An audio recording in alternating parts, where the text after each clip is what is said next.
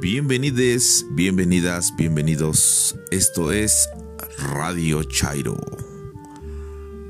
Reevolucionando la forma de hacer a radio inteligente. Muchas gracias a todos nuestros escuchas. Bienvenidos a este episodio correspondiente al día lunes 20 de julio de 2020. Agradecemos sus comentarios sugerencias e interacciones, en Twitter nos localizan en arroba Radio Chairo. Eh, esta semana comienza el cambio de semáforo. Esperemos que todos ustedes regresen a sus actividades poco a poco, lo hagan con mucho cuidado para preservar nuestra salud, su salud, nuestra salud, vuestra salud, toda la salud posible. En esta ocasión, Karen nos trae en su sección disertaciones de psicología la maldición de Glee con la reciente noticia de la muerte de Naya Rivera, lo cual está muy misterioso. Y ojalá entren en el debate que nos sugiere al final Karen. En cuentos en un 2x3, Gabriela nos trae El albañil. En incidentes y aventuras de viaje, Vladimira Palma nos habla acerca de la gran Chichimeca, esta región conocida por sus riquezas, eh, el inicio de la minería y sobre todo y sobre todo sus tribus cazadoras y recolectoras.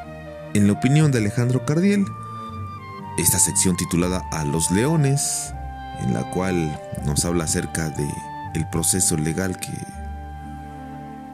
recién comienza hacia Emilio Lozoya. En la reseña literaria, Gabriela nos trae El árbol de los erizos, de Antonio Gramsci, relatos y cuentos llenos de fantasías adecuados para niños y jóvenes. Y para finalizar, Karen estrena una nueva sección titulada Psicoanálisis de cuentos de hadas y recién hizo por ahí una encuesta en Twitter y en esta ocasión pues ganó Hansel y Gretel, cuento que en esta ocasión le toca el psicoanálisis. Disfruten este podcast. Bienvenidos nuevamente. Comenzamos.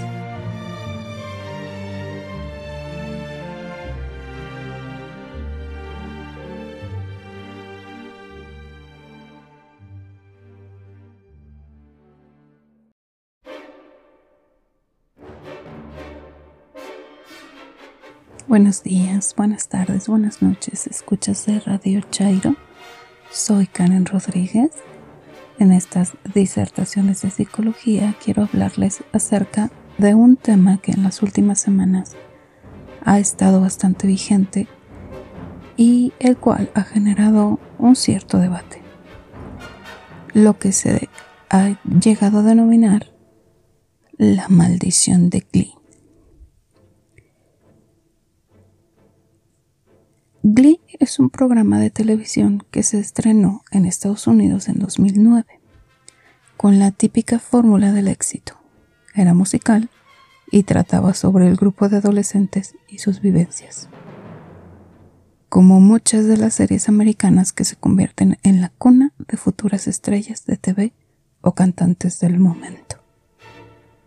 Los jóvenes actores, inicialmente desconocidos, tuvieron que irse acostumbrado muy rápido a la vida de adolescente famoso, hacer esa cara reconocible, a las giras, a los conciertos, y todo esto en un lapso muy breve de tiempo.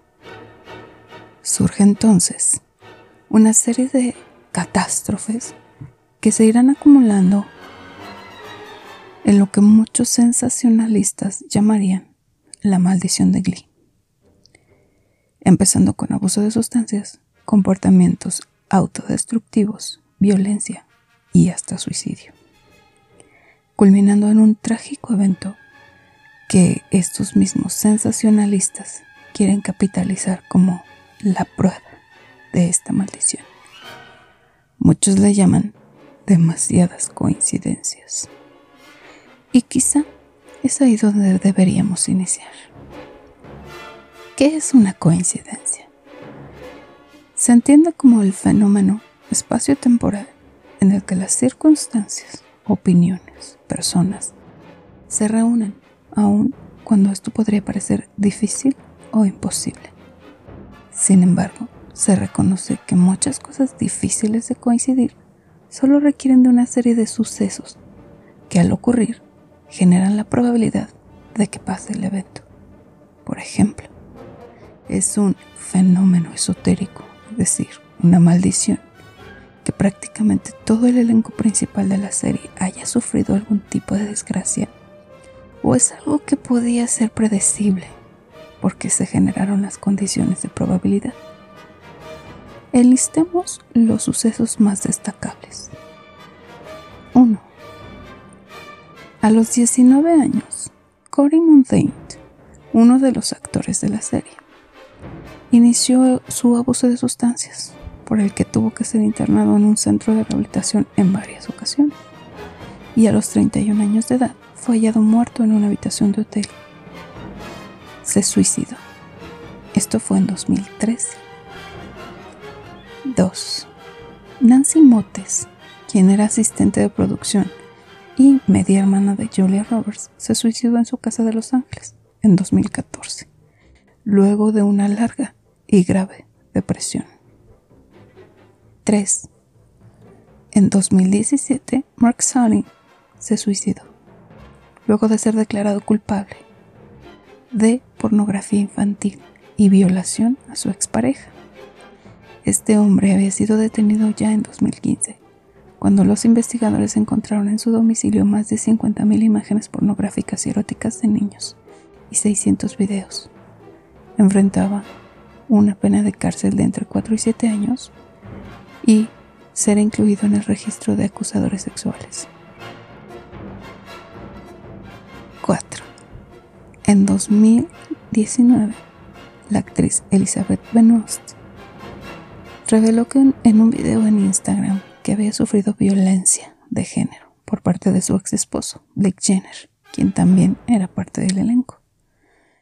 Ella dijo, Aprendí lo que se siente el ser inmovilizada, abofeteada, repetidamente, golpeada con tanta fuerza que sentí que me quedaba sin aire, arrastrada por el pelo, por el suelo, golpeada en la cabeza, pellizcada hasta que se me rompía la piel, estrellada contra la pared, ahogada.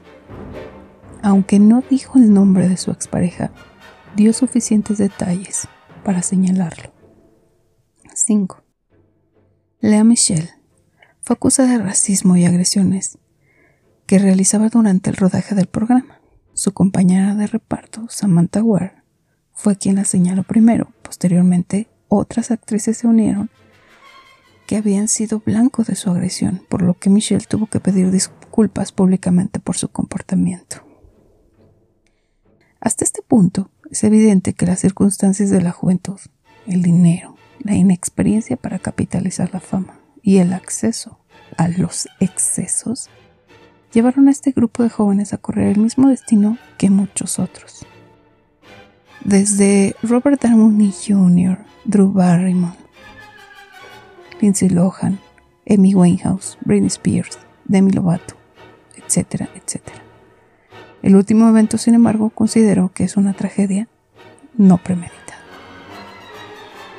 Naya Rivera desapareció luego de salir a dar un paseo en bote con su hijo.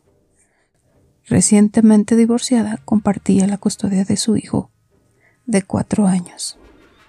Durante el paseo subió fotos a su Instagram. Los encargados de proporcionar los botes para el recorrido fueron a buscarla, luego de que no devolviera el bote en el tiempo acordado. Encontraron el bote solo con el niño dormido a bordo. Al despertarlo dijo que su mamá había entrado al agua y no había salido. Se dio conocimiento a las autoridades y se inició una búsqueda, misma que concluyó con el hallazgo finalmente de su cuerpo. Al momento, no hay ningún dato que sugiera que tenía la pretensión de suicidarse. Es importante considerar que pretender que esta tragedia se capitalice de manera amarillista como una suerte de maldición resta responsabilidad a cada una de las personas que han tomado decisiones desafortunadas y al mismo tiempo sigue dejando de lado las preguntas fundamentales. ¿Es la fama temprana un riesgo para el desarrollo de la juventud? ¿Son estos los modelos de estrella lo que nuestra juventud necesita? Dejamos pasar a una Britney Spears, una Lindsay Lohan, una Miley Cyrus, una Demi Lovato y seguimos sin preguntar. ¿Qué les hace el mundo del espectáculo a estos jóvenes? ¿Por qué nadie se ha metido a ver qué ocurre detrás de la fama? Amigos, iniciemos el debate.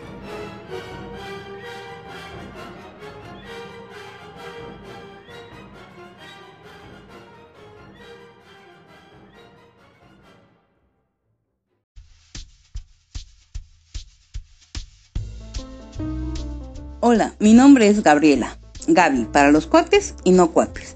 Seguimos con la sección Cuentos en un 2x3. Espero les agrade y nos envíen sus comentarios y sugerencias. El albañil, de Aloysius Bertrand. El albañil Abraham Nufer canta, con la llana en la mano, andamiado en los aires, tan alto que cuando lee los versos góticos de la campana mayor, nivela con sus pies la iglesia de 30 arbotantes con la ciudad de 30 iglesias. Ve a las tarascas de piedra vomitar agua desde las pizarras al abismo confuso de las galerías. Las ventanas, las pechinas, los pináculos, las torrecillas, los techos y armazones, que mancha con un punto gris el ala sesgada e inmóvil del terzuelo. Ve las fortificaciones que se recortan en estrella, la ciudadela que se yergue como una gallina en medio de una hogaza, los patios de los palacios donde el sol seca las fuentes y los claustros de los monasterios donde la sombra gira en torno a los pilares. Las tropas imperiales se han albergado en el arrabal. He ahí un jinete que tamborilea más lejos. Abraham Nuffer distingue su sombrero de tres picos, sus cordones de lana roja, su escarapela atravesada por un alamar y su cola anudada con una cinta. Todavía ve algo más, soldadotes que, en el parque empenachado de gigantescos ramajes, en anchos céspedes de esmeralda, acribillan a tiros de arcabuz un pájaro de madera fijado en la punta de un mayo. Y por la tarde, cuando la nave armoniosa de la catedral se adormece, acostada con los brazos en cruz, distingue desde la escala, en el horizonte, una población incendiada por gentes de armas que flameaba como un cometa en el azul.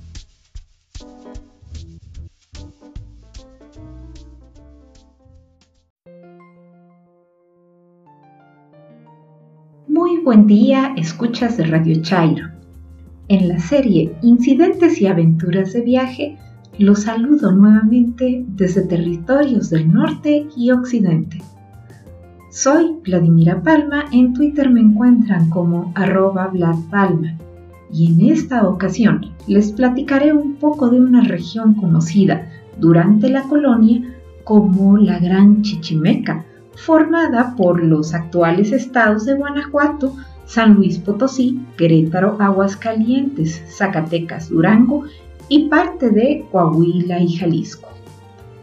A la llegada de los españoles, y a diferencia del centro de México, el norte fue un territorio problemático para su conquista, tanto por las dificultades que presentaba el terreno como por los grupos que lo habitaban. Los denominados chichimecas estaban constituidos por una diversidad de grupos cuya principal característica era el ser nómadas y dedicarse a la caza y recolección.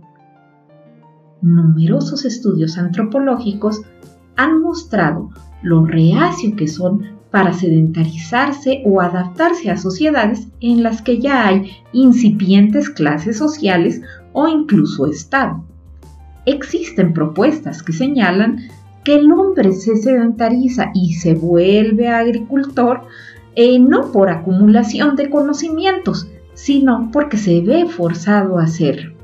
Esto es porque no le queda de otra y ocurre principalmente ante un aumento de la población acompañado de escasez de alimentos. Al parecer, los cazadores recolectores consideraban que no hay forma más inhumana de vivir que bajo la dominación de un Estado y manteniendo una vida sedentaria. Respecto a esto último, podríamos decir mucho a favor del punto de vista del cazador-recolector ante las circunstancias actuales de la pandemia. Si ya de por sí era considerado un problema de salud la falta de ejercicio al que sometemos al cuerpo humano en sociedades urbanas, ahora con el confinamiento lo estamos padeciendo aún más. Aumento de peso, menor capacidad pulmonar, pérdida de masa muscular. Pareciera que la vida sedentaria no trae nada bueno, y eso lo sabían los antiguos nómadas. Los chichimecas del norte fueron vistos como bárbaros y salvajes debido a las dificultades que implicó su conquista para los españoles. Dicha conquista se pudo dar y en la mayoría de las ocasiones con el genocidio de grupos completos. El interés de los peninsulares por el territorio de la Gran Chichimeca se debió al descubrimiento de las vetas de plata de Zacatecas. Entre 1529 y 1536, el conquistador y aventurero Nuño de Guzmán incursionó en el norte de Tenochtitlan y formó la provincia de Nueva Galicia, constituida por los actuales estados de Nayarit, Jalisco, Zacatecas, Aguascalientes y Sinaloa. Entre 1540 y 1542, Coronado incursionó en el norte buscando grandes riquezas y reinos que no encontró. En esta época ocurrió el primer gran enfrentamiento de grupos cazadores-recolectores con los invasores. A este conflicto se le conoció como la Guerra del Mixtón, en la que los españoles estuvieron a punto de ser vencidos. Los únicos que siguieron avanzando en estos territorios agrestes fueron misioneros y rancheros que tenían ganado. A partir de la guerra del Mixtón, la política de la corona española en manos del virrey, quien era el representante del rey en la Nueva España y radicaba en la Ciudad de México, fue de paz con los chichimecas. A algunos se les otorgaron tierras y se dedicaron al comercio conviviendo pacíficamente con los peninsulares quienes siguieron intentando atraerlos a la fe cristiana. En el avance español hacia el norte, esta estrategia les generó adeptos indígenas que contribuyeron con la conquista. Tal es el caso del otomí Coni, Conin o con su nombre español Fernando de Tapia, quien fuera un comerciante que se relacionaba con chichimecas y mexicas en el territorio que formaba parte de los actuales estados de México, Michoacán, Querétaro e Hidalgo y ayudó tanto a la evangelización como a la conquista y fundación de la actual ciudad de Querétaro. Pero esa es otra historia que en otro momento, y si es de su interés, les puedo contar. Regresando a la Gran Chichimeca, el 8 de septiembre de 1546, un grupo de españoles se encontró con tribus indígenas de Zacatecas quienes tenían desconfianza de los recién llegados, ya que habían participado en la guerra del Mixtón. El capitán Juan de Tolosa inició relaciones pacíficas con ellos y los logró convencer de que no les haría daño. Los indígenas le mostraron algunas pepitas de plata, así como la ubicación de las vetas. Con esto se dio el descubrimiento de la plata en Zacatecas, hecho que modificó la configuración de la naciente Nueva España. Inició la minería, la construcción de caminos y continuaron las relaciones conflictivas con los cazadores recolectores del norte agreste. En el siguiente episodio de Radio Chairo les platicaré de las aventuras arqueológicas en lo que el historiador Philip Powell denominó los caminos de la plata, lo que se conoce como el camino real de tierra adentro, así como la relación de dicho camino con los chichimecas. Para conocer un poco más de las sociedades cazadoras recolectoras, los invito a que inicien por un recorrido virtual de la sala Culturas del Norte del Museo Nacional de Antropología y que cuando sea posible la visiten en físico. Se percatarán que se puede disfrutar con suma tranquilidad ya que no presenta los tumultos que uno encuentra en otras salas.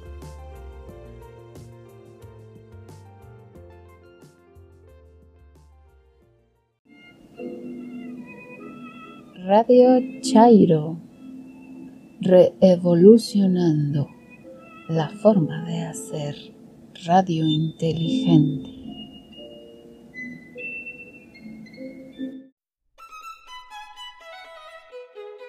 Buenos días, buenas tardes, podemitas de Radio Chairo. Mi nombre es Alejandro Cardiel Sánchez y pueden encontrarme en Twitter como arroba AlexCardielS.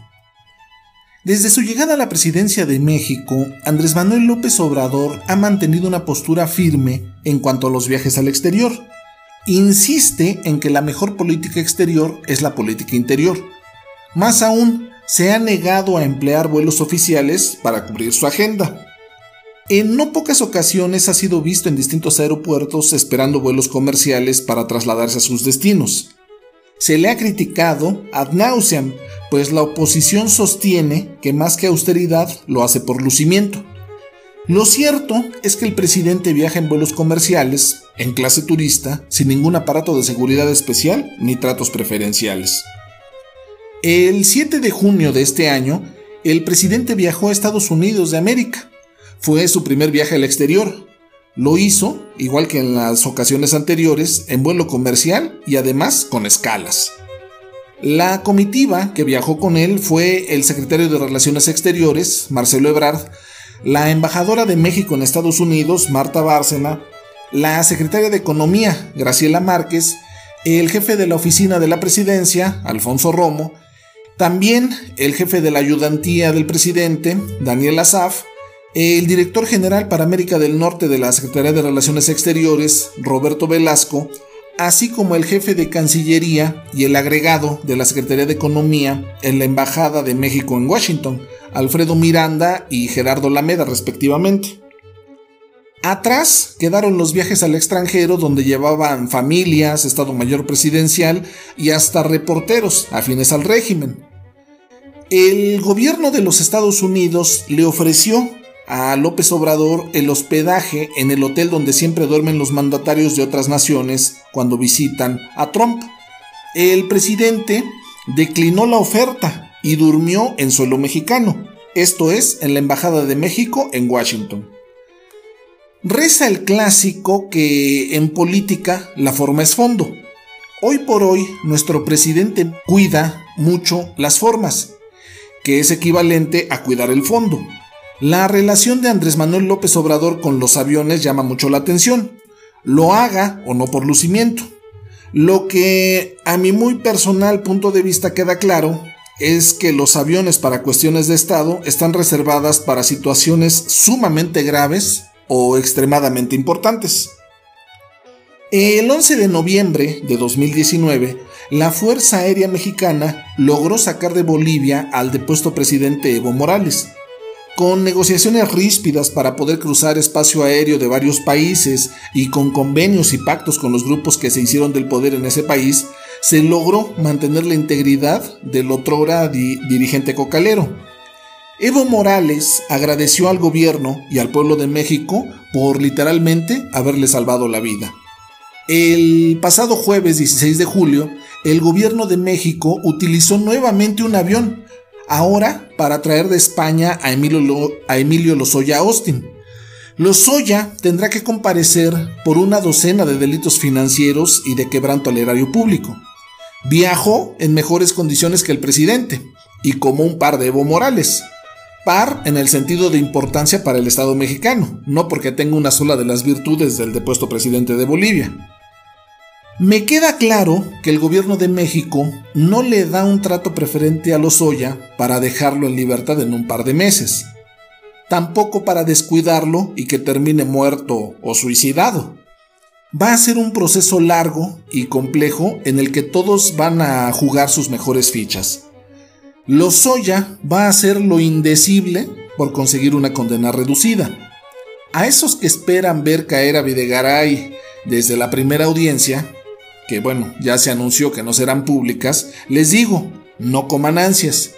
Irán dosificando los videos y las evidencias conforme avance el proceso. ¿Alguien duda que los chuchos aparezcan en los videos recibiendo sobornos? Tal vez sean de los primeros en ser defenestrados. ¿Por qué? Pues porque a nadie le importan los chuchos ni lo que queda del PRD. A los leones. Lo mismo a todos esos políticos que votaron a favor de la reforma energética, entre ellos Barbosa, el actual gobernador de Puebla. Lo mismo a los leones. Va también para priistas y panistas, si este proceso no simbra el sistema político mexicano o los ciudadanos nos quedamos con la sensación de una justicia a medias o incompleta, la 4T puede sufrir un descalabro en las elecciones intermedias y las presidenciales de 2024. Hay que prepararnos para un proceso largo. Hay que confiar y estar tranquilos. El gobierno, espero, no va a hacer el ridículo ni va a permitir que suiciden a Lozoya. Esto tiene que redituar y mucho en lo político. Lozoya va a hablar, de eso no tengo dudas. Como colofón, un último comentario. Qué gran semana tuvo Andrés Manuel López Obrador. Su visita a los estados tuvo excelentes resultados. El gobernador Diego Sinué literalmente temblando. Enrique Alfaro sudando. Lozoya extraditado, la senadora Vanessa Rubio huyendo del país, en Colima el ejército tomando el control de las aduanas, la oposición miserable literalmente alegrándose del video donde supuestos miembros del cártel Jalisco Nueva Generación muestran músculo. Los reporteros de las televisoras reprochando la supuesta inacción del gobierno contra ese grupo delictivo y entre líneas clamando por una acción armada contra ellos. Más de 120 mil muertos y más de 25 mil desaparecidos y todavía hay quien llama a recurrir a la violencia. Siguen sin entender nada. Ya se acabó la época de las masacres. No hace tanto, la unidad de inteligencia financiera congeló cuentas bancarias a ese y otros grupos delictivos. ¿Congelar cuentas son abrazos? No lo creo. Muchas gracias por su atención.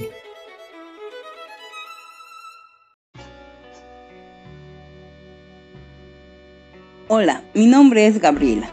Gaby para los cuates y no cuates. Mi Twitter es arroba papian con Y inicial, H después de la P y M final. Hoy voy a comentar el, el libro El árbol de los erizos, de Antonio Gramsci. En este texto se reúnen las cartas que escribió Antonio a su familia desde la cárcel, en especial a sus dos hijos, Delio y Giuliano. Filósofo, teórico, marxista, político y periodista, Nació en Ares, en la provincia de Cagliari, Italia, en 1891. Realizó sus primeros estudios en Cerdeña. Obtuvo una beca que le permitió acceder a la Universidad de Turín en 1911. Allí estableció contacto con los medios socialistas y asumió la redacción del periódico Avanti. Fundó la revista Londin Nuovo, junto a Palomino Togliatti y otros compañeros. Fue uno de los fundadores del Partido Comunista Italiano en 1921. Fue electo como diputado y en 1926, en el ejercicio de sus funciones, fue detenido por sus ideas y escritos y condenado a 20 años de cárcel. Murió en 1937, días después de concederse la libertad y sin haber vuelto a ver a sus hijos. La presentación del libro es con estas palabras. Hay un universo maravilloso donde reinan el imaginario, la luz, el brillo de la sorpresa y la sonrisa espléndida. Todos venimos de ese territorio. En él, la leche es tinta encantada que nos pinta bigotes como nubes líquidas. Allí estuvimos seguros de que la luna es el planeta de ratones que juegan a comer montañas. Descubrimos que una mancha en el mantel de pronto se convertía en caballo y que esconder los vegetales de las comidas raras de mamá detrás de cualquier escaparate era la batalla más riesgosa. Esta colección mira en los ojos de niños y niñas el brinco de la palabra, atrapa la imagen del sueño para hacer de ella caramelos y nos invita a viajar livianos de carga en busca de caminos que avanzan hacia realidades posibles.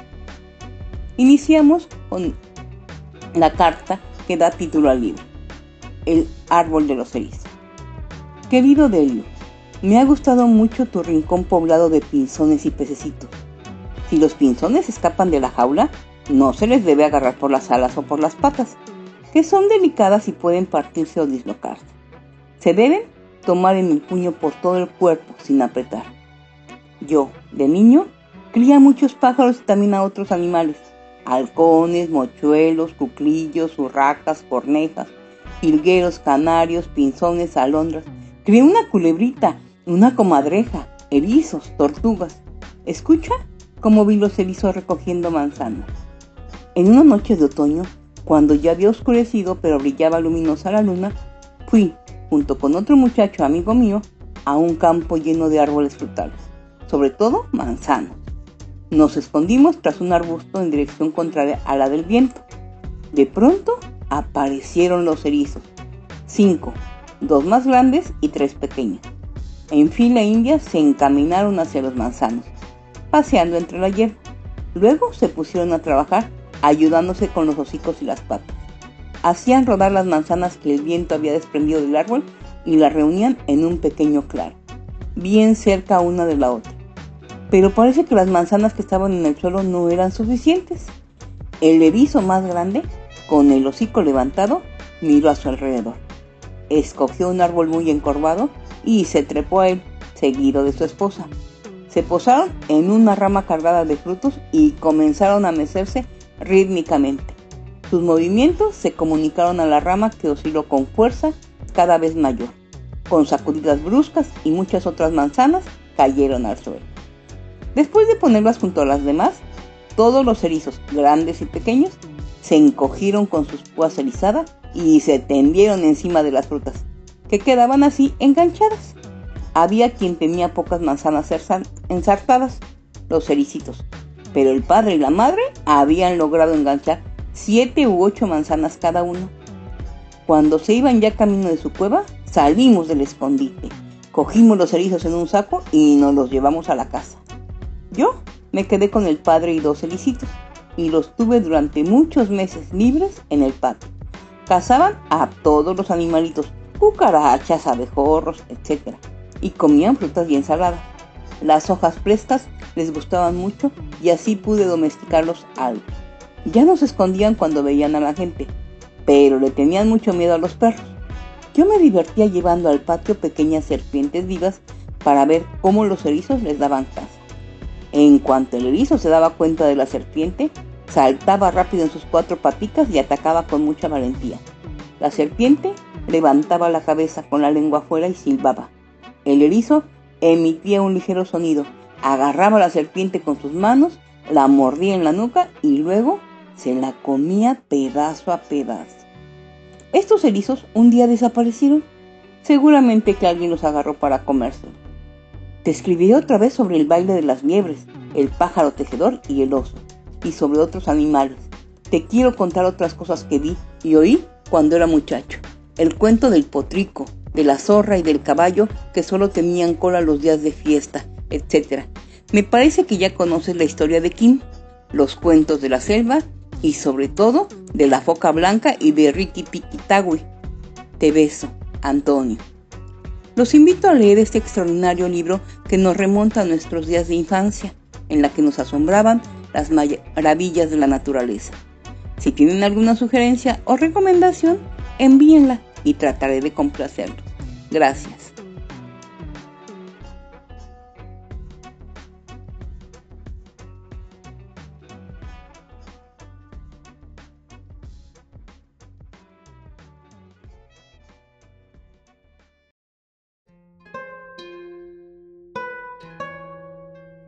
Buenos días, buenas tardes, buenas noches, escuchas de Radio Chairo. Mi nombre es Karen Rodríguez. Me encuentran en Twitter como arroba Karen Kiowa. En esta ocasión estrenamos una nueva sección que se llama Psicoanálisis de cuentos de hadas. En esta primera les hablaré acerca de em, Hansel y Gretel, que fue quien ganó en la votación que hicimos en Twitter. Así que comenzamos. Los hermanos Grimm fueron filólogos y escritores alemanes que recopilaron varias historias orales que se contaban en los pueblos, llegando a recopilar más de 200 historias. Una de ellas fue Hansel y Gretel. Esta historia a lo largo de los años se ha ido contando con variantes, sin embargo, los puntos fundamentales son una familia de cuatro que vivía en una cabaña cerca del bosque, pobreza extrema, una madrastra sin corazón, unos niños engañados por sus padres quienes los llevaron a morir al bosque porque no podían alimentarlos. Reducir el número de bocas fue la solución. Un primer intento de abandono que falló porque el hermano hizo un camino de piedras que le marcó el regreso a casa. Los padres hacen como si no hubiera pasado nada. En la segunda oportunidad el niño usa migajas de pan. Los padres los abandonan muy profundo en el bosque. En la segunda oportunidad, las aves se comen las migajas y ellos no pueden volver. Una cabaña en medio del bosque construida con pan, galletas, dulces y chocolates. Una anciana que ofrece hospitalidad y finalmente se revela como una bruja come niños. La bruja encierra a Hansel y convierte en servidumbre a Gretel. Intenta engordar al niño por varias semanas mientras a la niña se le tiene en hambre. Sin embargo, el niño engaña a la bruja, de mala vista, con un hueso cada vez que ella quería comprobar si ya estaba suficientemente gordo. La bruja decide hornear al niño aunque no ha comprobado que esté lo suficientemente gordo, por lo que decide cocinar también a Gretel. Solicita a Gretel que encienda el horno y la niña la engaña para hacerla asomarse a ver si el horno ya había encendido. La niña empuja y encierra a la bruja dentro del horno encendido donde muere.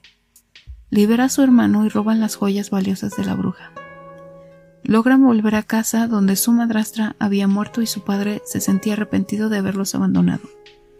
Ofrecen las joyas y viven felices para siempre. El análisis. El análisis de cuentos de hadas es un ejercicio de psicoanálisis que permite distinguir los simbolismos universales dentro de la cultura, a través de la metáfora, la metonimia los signos, estos cuentos, que pueden parecer crueles y sanguinarios, revelan deseos inconscientes que pueden rastrearse desde la mitología antigua hasta las historias de nuestra época. En el cuento Hansel y Gretel solo tomaré algunos de los símbolos ya que este tema puede ser muy extenso. 1. En la época medieval hubo una gran hambruna en Europa. Se llegó a documentar millones de personas que murieron de hambre. Es posible que esta historia tenga una base en la realidad ya que se documentó canibalismo hacia los niños. Recordemos que en esos tiempos mujeres y niños eran considerados propiedad del padre, por lo que no es de extrañar que simplemente decidieran comerse a sus hijos como un acto de sobrevivencia. Para la época de los hermanos Grimm, quizá esta historia oral fue modificándose del te vamos a comer si no obtenemos beneficio de ti al va a venir la bruja que come niños si te portas mal y no haces tus deberes. Las hambrunas fueron esporádicas en diferentes épocas de la historia europea. Las tres más significativas fueron la Edad Media, la de Irlanda y el Homolodor de Ucrania. En todas ellas se documentó canibalismo. 2. Madrastra. Resulta una aberración para la cultura occidental creer que una madre se come a sus propios hijos, o que ella desee deshacerse de ellos para tener una vida libre de crianza y cuidados, por lo que la Madre Santa muere ya sea en el parto por la enfermedad, al darlo todo por sus hijos y entonces el padre necesita de quien le ayude con la crianza, y vuelve a casarse. Un recurso muy usado por los hermanos Grimm. La madrastra es el símbolo del lado malo de la madre, una proyección de violencia de la madre sobre los hijos, del descuido, incluso el desamor y hasta odio hacia sus hijos. Y el extremo será la bruja, quien no dudará de asesinar a los niños sin piedad y engulirlos para devolverlos de donde vinieron. 3. La debilidad del padre. En este, como en otros cuentos de los hermanos Grimm, el padre que es incapaz de cuidar por él, por él mismo a sus hijos es víctima de los hechizos de alguna mujer que lo manipula y convence para deshacerse de sus hijos. Incapaz de llevar comida a la mesa, incapaz de defender a sus hijos, es un títere de las argucias de la mala madre. 4.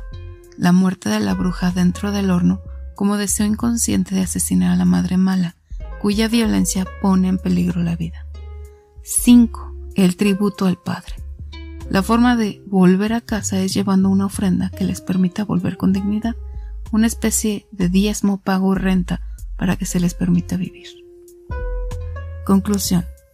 Los símbolos principales son filicidio, parricidio y deuda, es decir, los padres asesinan a sus hijos, los hijos asesinan en defensa propia a los padres y la única forma de sobrevivir es pagando la deuda. Yo te di la vida, te la puedo quitar, así que págame para que estés a salvo de mí. Amigos, escuchas de Radio Chairo. Esta es una síntesis de todos los simbolismos que oculta esta historia. La verdad es que se podría hacer un libro nada más de análisis de este cuento, pero eh, en síntesis esos son los tres temas importantes.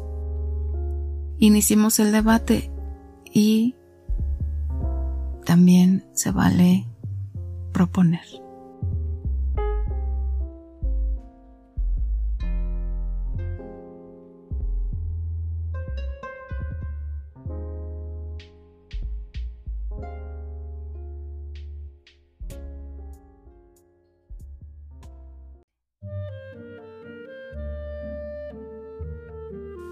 Muchas gracias por sintonizarnos.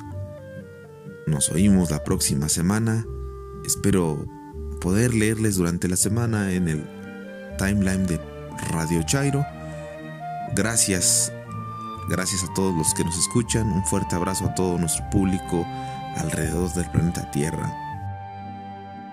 Como siempre mi recomendación personal, hagan el amor y no la guerra. Hasta la próxima.